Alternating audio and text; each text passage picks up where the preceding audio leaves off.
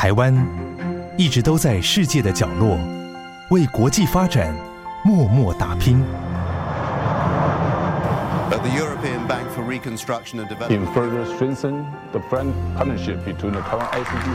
接轨全球，分享台湾经验，这里是国和会。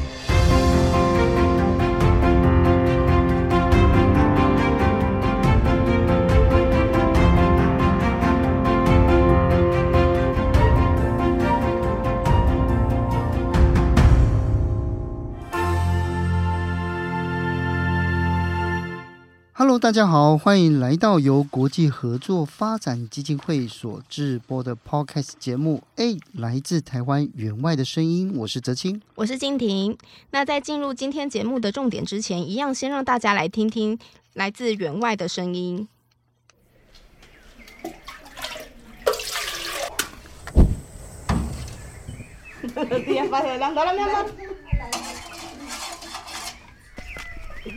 El sistema de agua potable era bien abundante. Teníamos agua las 24 horas. Había agua para bañarse, para lavar, para cocinar, había bastante. Nunca pasaba uno sin agua. Pero ahora pues es bien deficiente.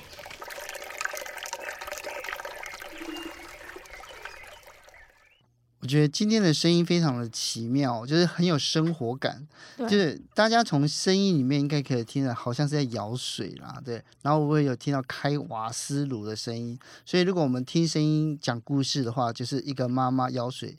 那个做菜，可是跟今天的主题有什么关系呢？对，因为今天我们就是要讲到 SDG 永续发展目标的第六项目标，它就是有关水的水资源的目标，它是要确保所有人都能够享有干净的水及卫生，以及其永续管理。哦，因为呃，我觉得水资源这件事情哦，真的是从从应该说。从这几年又特别受到重视。儒家有一句话哦，说君子我们不患寡，患不均嘛，对不对？其实水这这这种这样子的一个天然资源，看似到处都有，但实际上它分配是不均匀的哦。所以 SDG 六它的目标就是设定在确保所有人都够能够享有水。还有卫生，还有这个永续管理，对不对？对啊，所以像我们在台湾可能会很难够很难想象到说很缺水啊，或者是说就是没有水用的情况，大概只有在每年夏天的时候。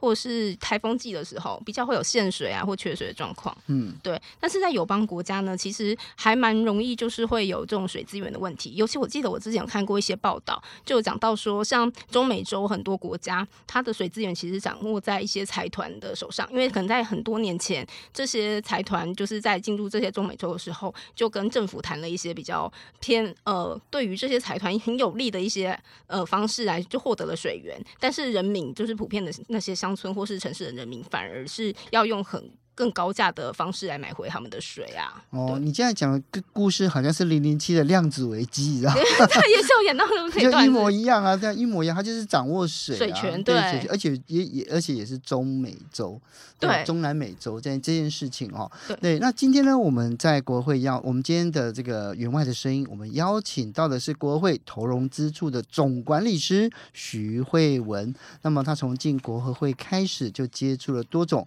关于经济。基础建设的议题，那其中呢也包括了非常重要的供水案。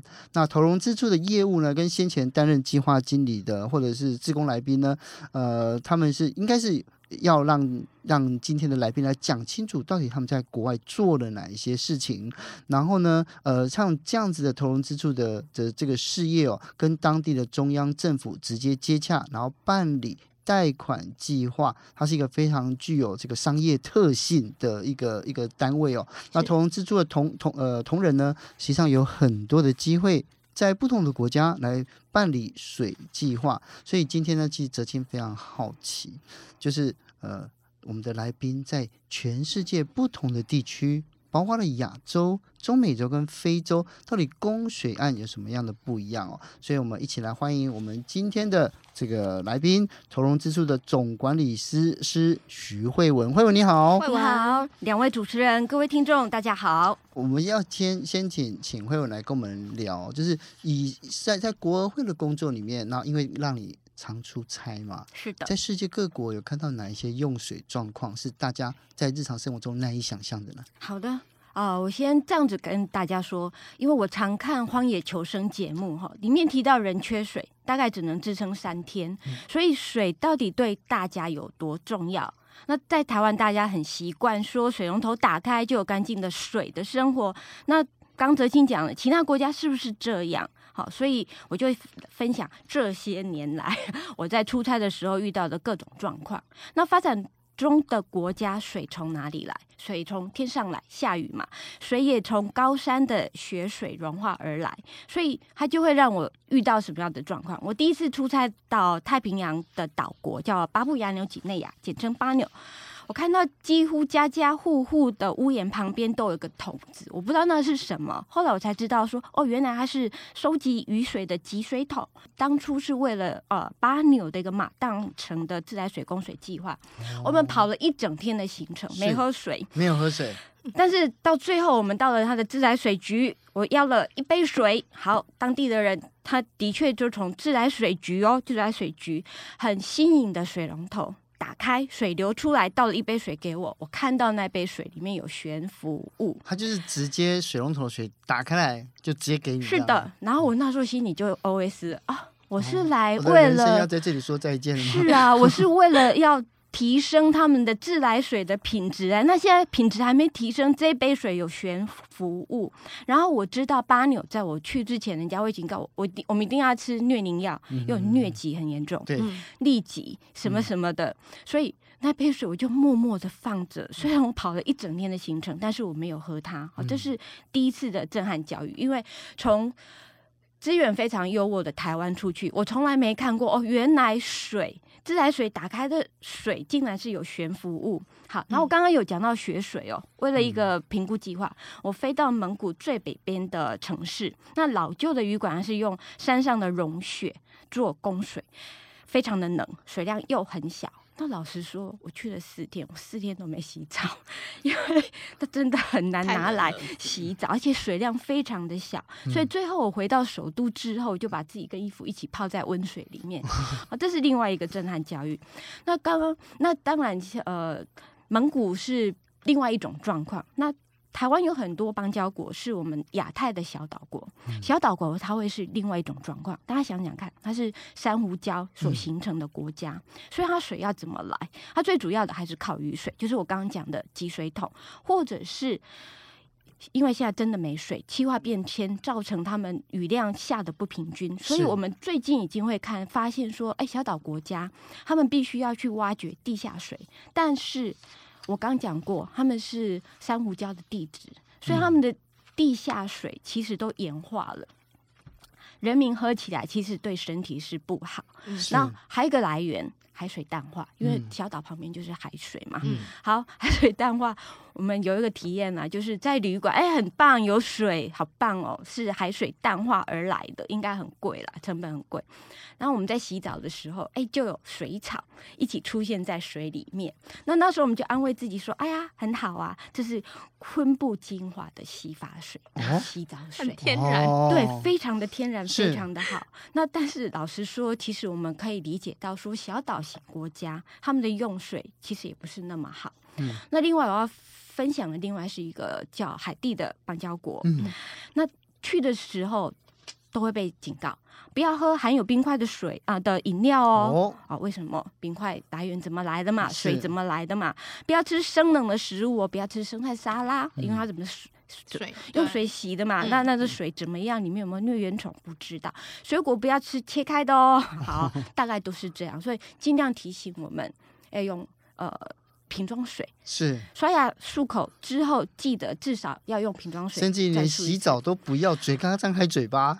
但对对，但是我听过比较过分的是拿那个蒸馏水来洗澡，然后想说也这是有点奢侈，这有点豪奢了。对，真的是奢侈的人过着生活，当地居民其实没有办法，不可能。后来我又看到下雨了，好，海那个雨水一冲下来，好，海地的太子港首都，它其实是一个山坡国家，山坡的城市，水就从上面山坡流下来，我看到。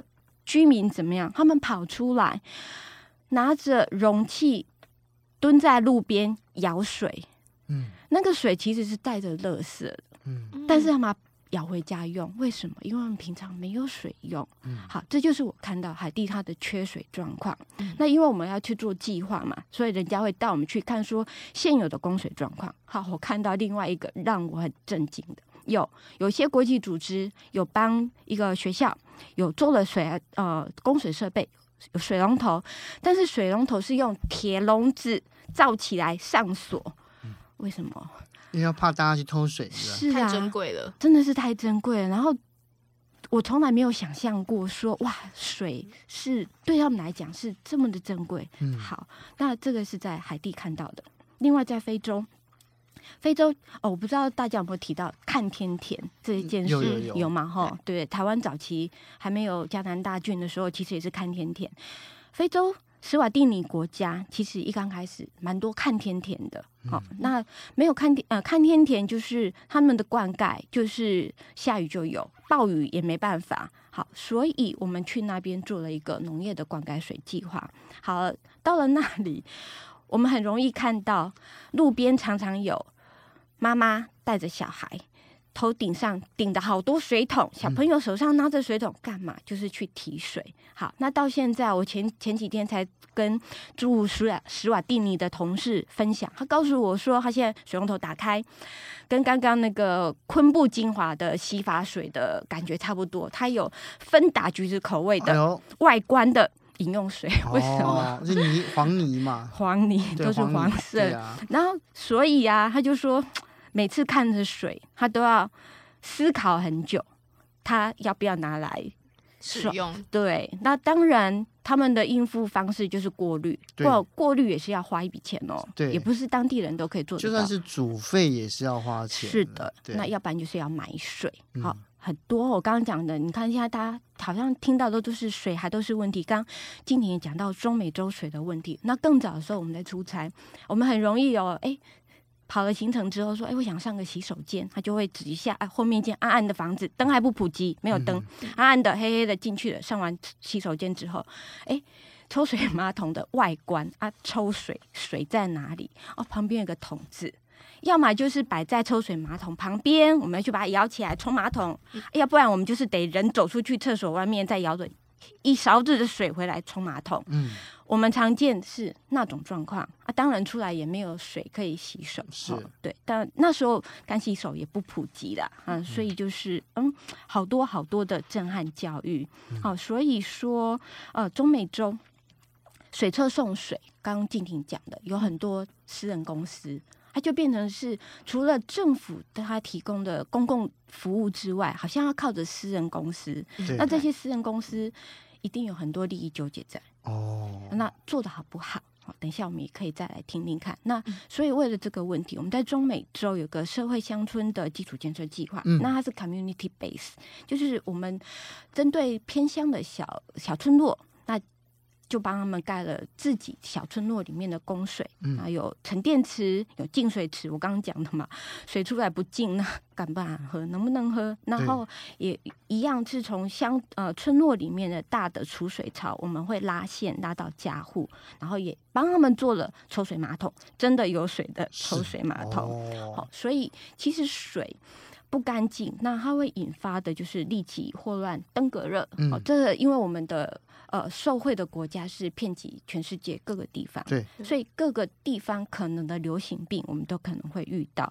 好，所以也会导致说，其实我早期在出差的时候，我会带一个习惯，他说：“哎，看一下这个国家，或者是我们要去做计划的城市，它的水的来源是从哪边来的？”是。对，我刚才慧文讲到这些，我觉得这也让我勾起我就之前像出差或者在住贝里斯的时候的回忆。对，在贝里斯的时候也是我们那时候像团部啊或自己个人要用水，我们的水因为水，所以贝里斯的水源也是因为它是如果是在 city 的话，它也是含碳酸钙的硬水，也是不能直接使用、食食用或饮用的，所以也都一定是要买矿泉水。那像团部就一次可能要备个十桶，就是五加仑装那种大桶子。刚才说的有些私人的集团啊等等的，他们会有卖水的公司，对，然后要要买水，对，就是固定的几天，呃，应该大大部分会几个礼拜就买一次水，所以我们会买比较大量起来存放。因为如果说从我们私人买的水啊，到到就是像我有时候在国外看到，就是他们呃要要用水。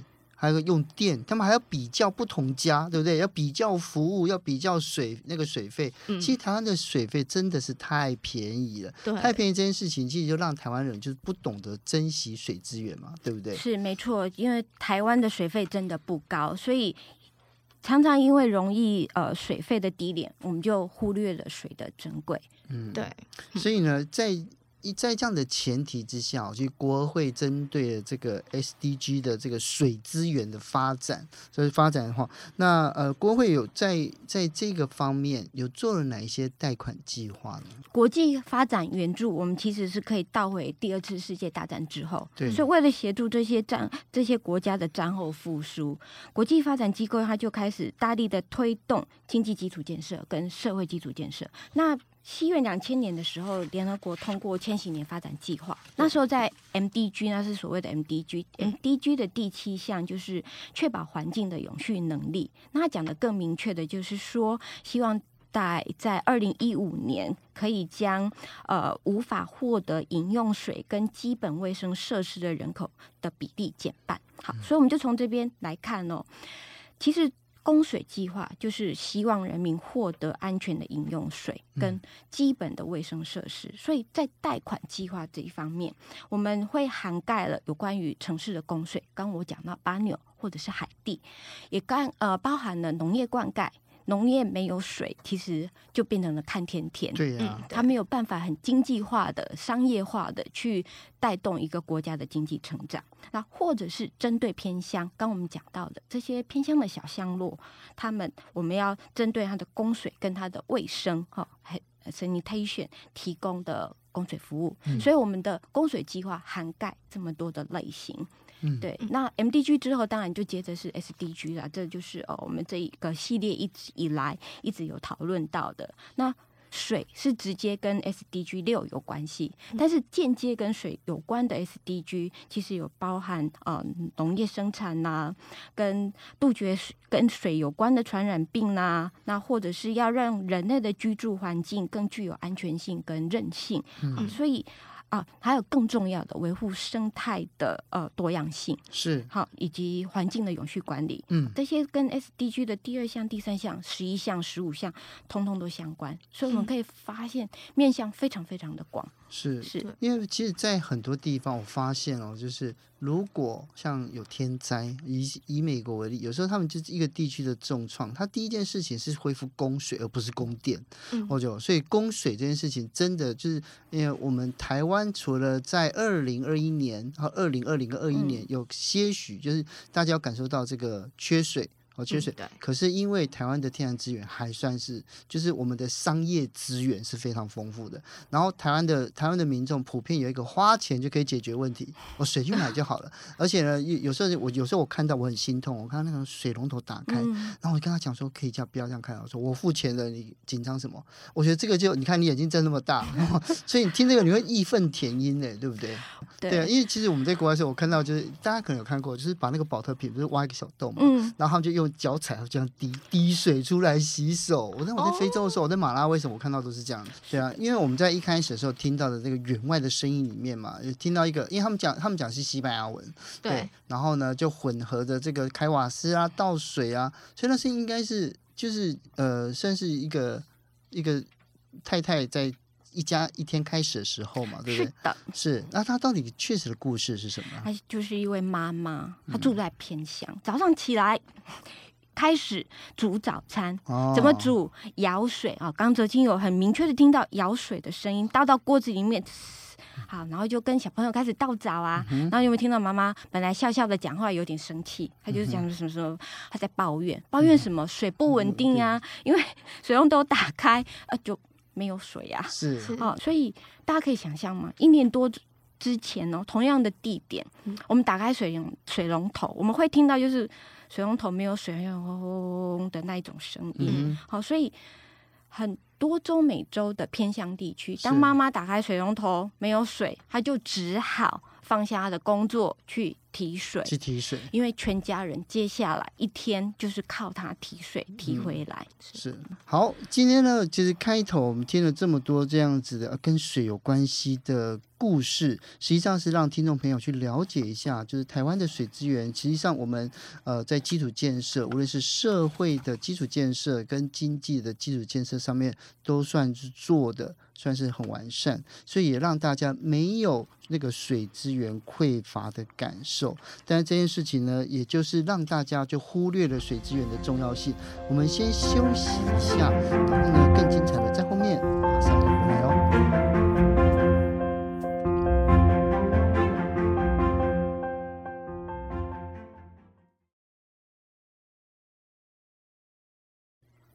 欢迎回到哎，来自台湾员外的声音。我们今天要谈的是在水一方哦，这个名字用的那么琼瑶，这样。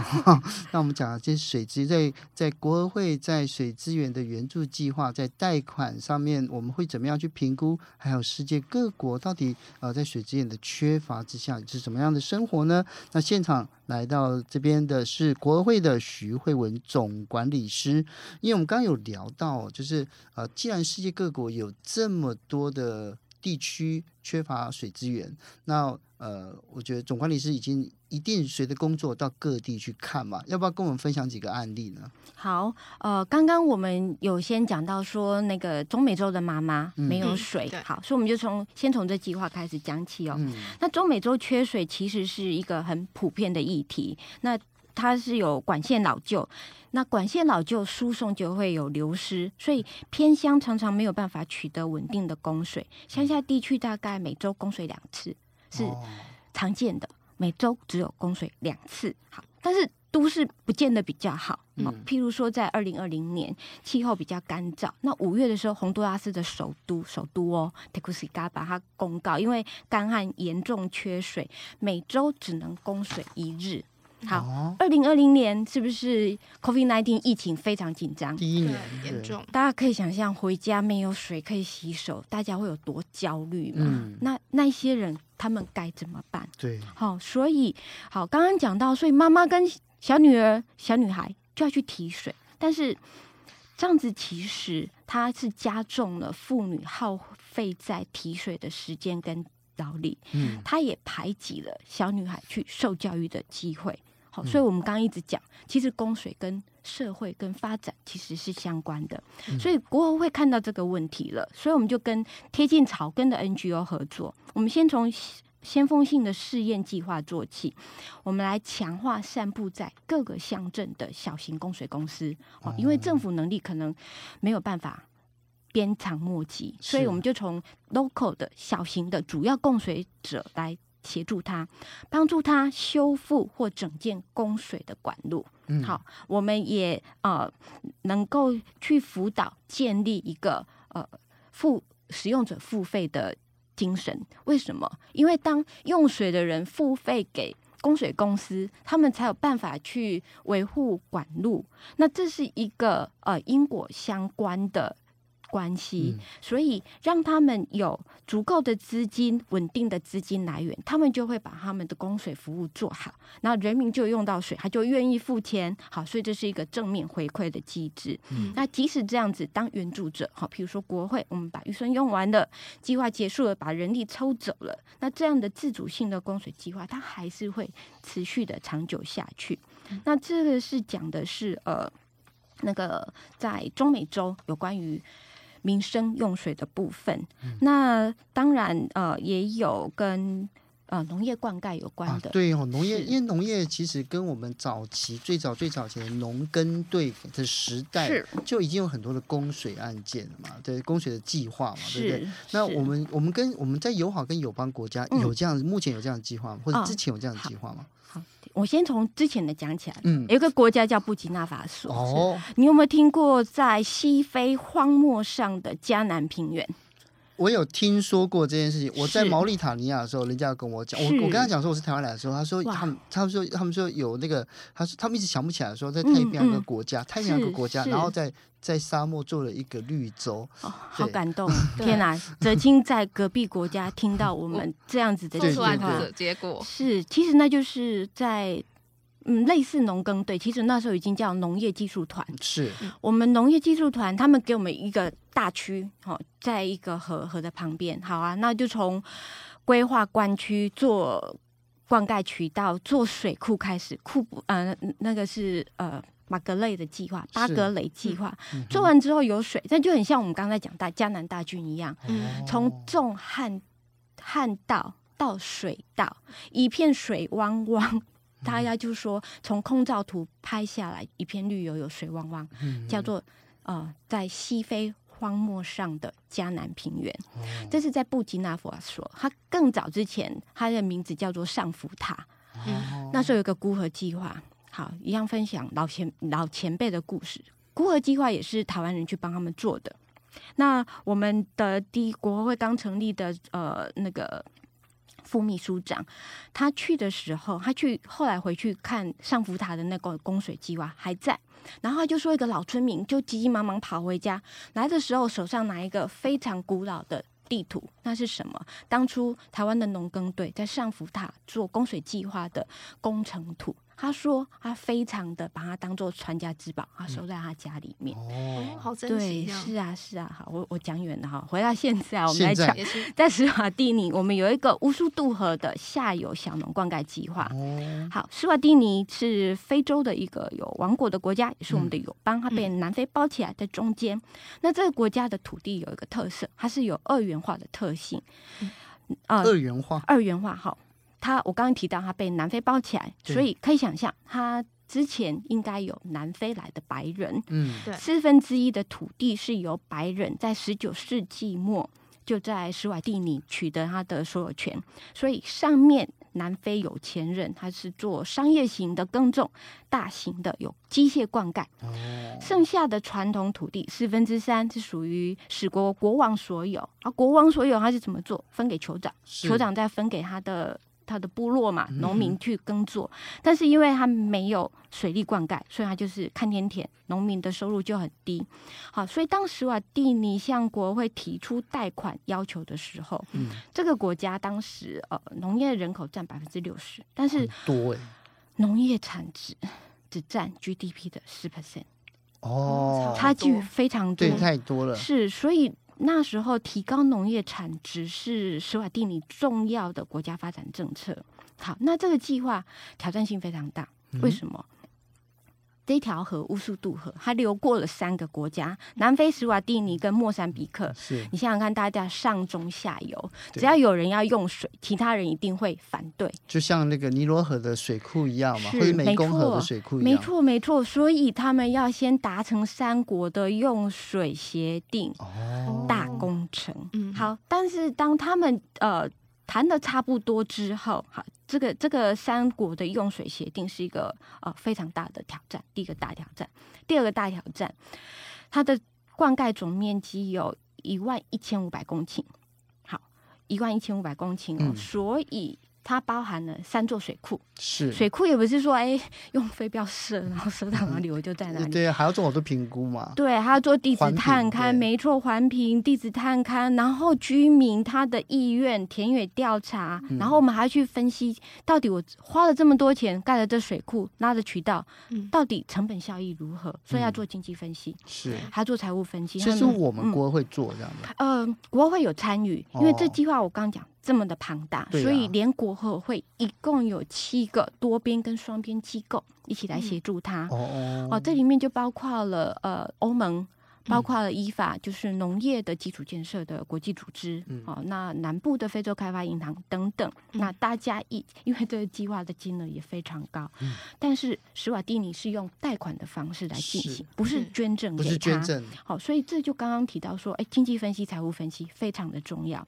那盖了水库，我们是希望教会农民呐、不能说水库盖了，农民就自动有钱了，所以我们也要去规划他接下来。农业发展计划是的，甚至是发电的计划是呃，这个还没有厉害到 发电，对，但是农业发展，因为这跟生活就相关了。嗯，好，然后呃，环境影响评估嘛，对不对？嗯、我们不希望因为做了这个影响上游或下游。另外还有就是，哎，这么我刚刚讲说。这么大的一个工程，一定所费不支。对，你不能全部靠政府的预算呐、啊，政府预算还要拿去做其他发展事业，嗯、所以会征收水费。是，农民从本来不用付费到现在，对。他们会不会接受？要怎么样让他们接受？嗯、哦，这就是又是一个很大的挑战。是是，所以你知道一个案子哦，就是听众朋友这样一听就发现，就是说，哎、嗯，不是说我拿钱出去借人家就好了。其实就跟我们看，我们跟银行借钱，然后评估我们的公司的规模、还款能力，然后你有什么样的营业计划，嗯、其实都一模一样嘛。是的，对对没错，没错。怎么贷款啊？怎么怎么做这些事情？还有刚才说的一些什么评估、环境评估。财务评估 对，等等都非常重要。好，那那村民一定有意见呐、啊，怎么办？嗯、我刚刚有提到，国王的土地是分给酋长。非洲国家有个好处，部落制还蛮好的。嗯、好，所以我们就找酋长来。哎，你找你的部呃部落的人民，大家一起来开会，嗯、你就发表吧。这也会牵涉到迁村嘛？对吼、哦，对。然后迁村就会还有啊，我迁完村之后，那刚进行讲的。那你要重新分配土地给我啊，不然我住哪里？我配合你，我迁村。你不能把我分到荒漠去。对，我要最肥的地，这样。大家都要，对，大家都要。那怎么办？对，对，然后所以这个都要讨论，嗯，只好不断的开会。但是这个会是要有让人民刚要有感的，对不对？对，让他们发言，让他们有感，最后要。要让他们认同，认同之后，他们就比较愿意配合。那所以巴纽的供水案，我们曾经因为工程涉及土地所有权的问题，嗯、会引起抗争啊，真的会抗争，真的会抗争，所以工程一度停摆。嗯、好，所以史瓦蒂尼这个计划是在。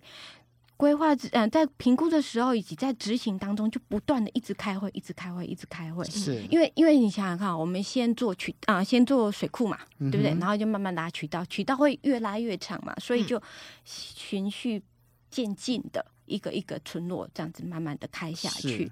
那所以工程，而且工程完成后，我们还会涉及到供水的分配。嗯，对不对？就很像说，我们南部以前在灌溉的时候，就会分时段啊，就是一一个渠道，然后呃，某个时间点是灌溉东区，某个时间点就开始换西区，嗯、大家有这种轮流的机制在，好、哦，就是，是的确都是很生活面，哦、对，因为。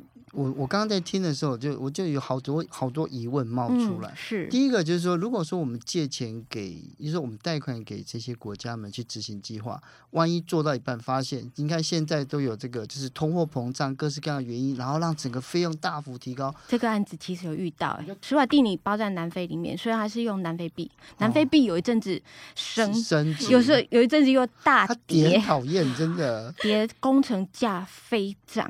哦，但是因为这是贷款计划，好，贷款计划为什么一个国家要拿政府的预算来做贷款？嗯，好，刚刚有提到这是此国非常重要的发展计划。嗯哼，政府认为他有责任要帮人民做好基础建设。是，一方面政府他就要从他的预算再挤多一点出来。嗯，另一方面他就在国际上找资源。嗯，找资源有可能来自于更优惠的贷款。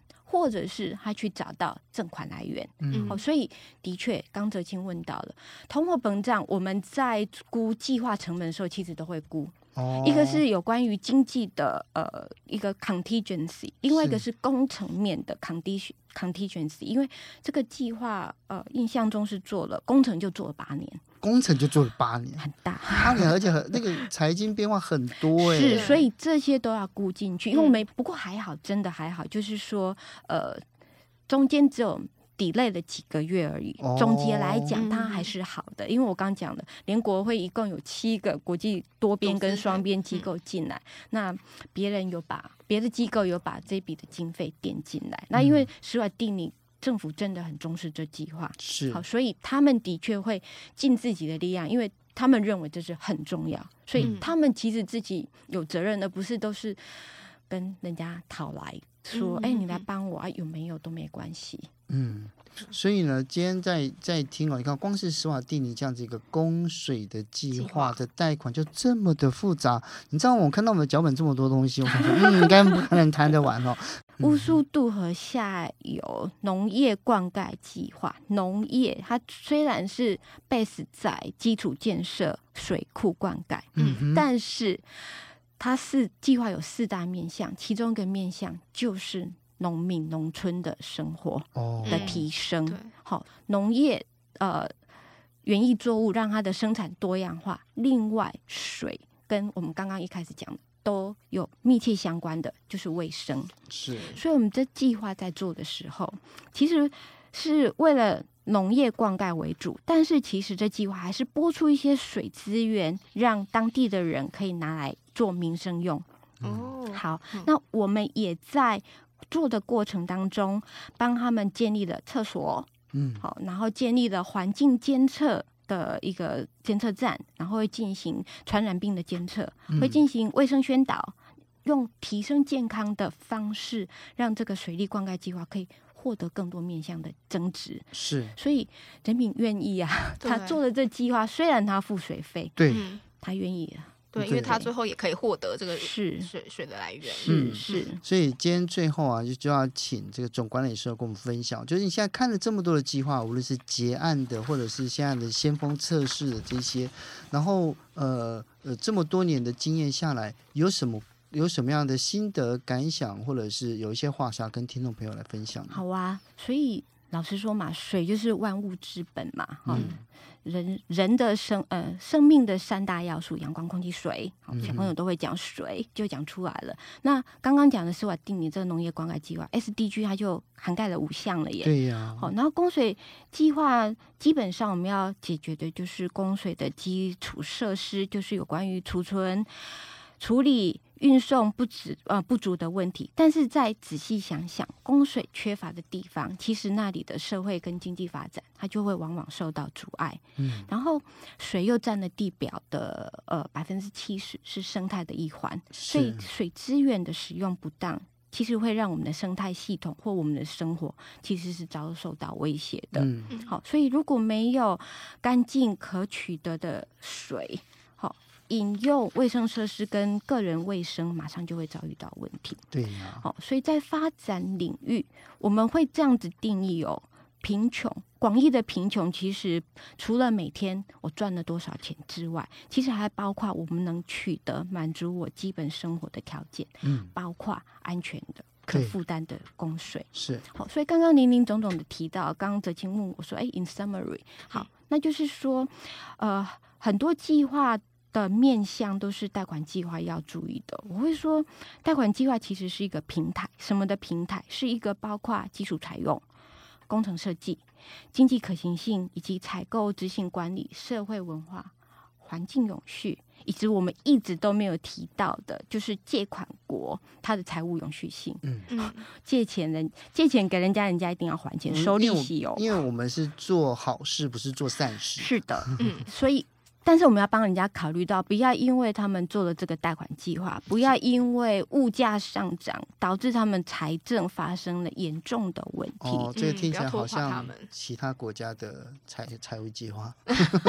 对，所以我呃一刚开始就有提到说，哎，国会的计划都是，如果我们在讲贷款，嗯，好，它它就是中央政府承继，嗯，好，因为我们就是跟财政部在讨论资金的往来，那当然涉及的面向农业部啊、什么社会部啊等等等，工商部啊等等。好，所以贷款计划是一个综合各项专业的平台。是，国会是平台，投资计划也是一个平台。是，有了这个平台，水是这么饿的时候，我们就想说要做粮食增产嘛。嗯、那三天没有水，人就不能活下去。所以水缺水就要想要做。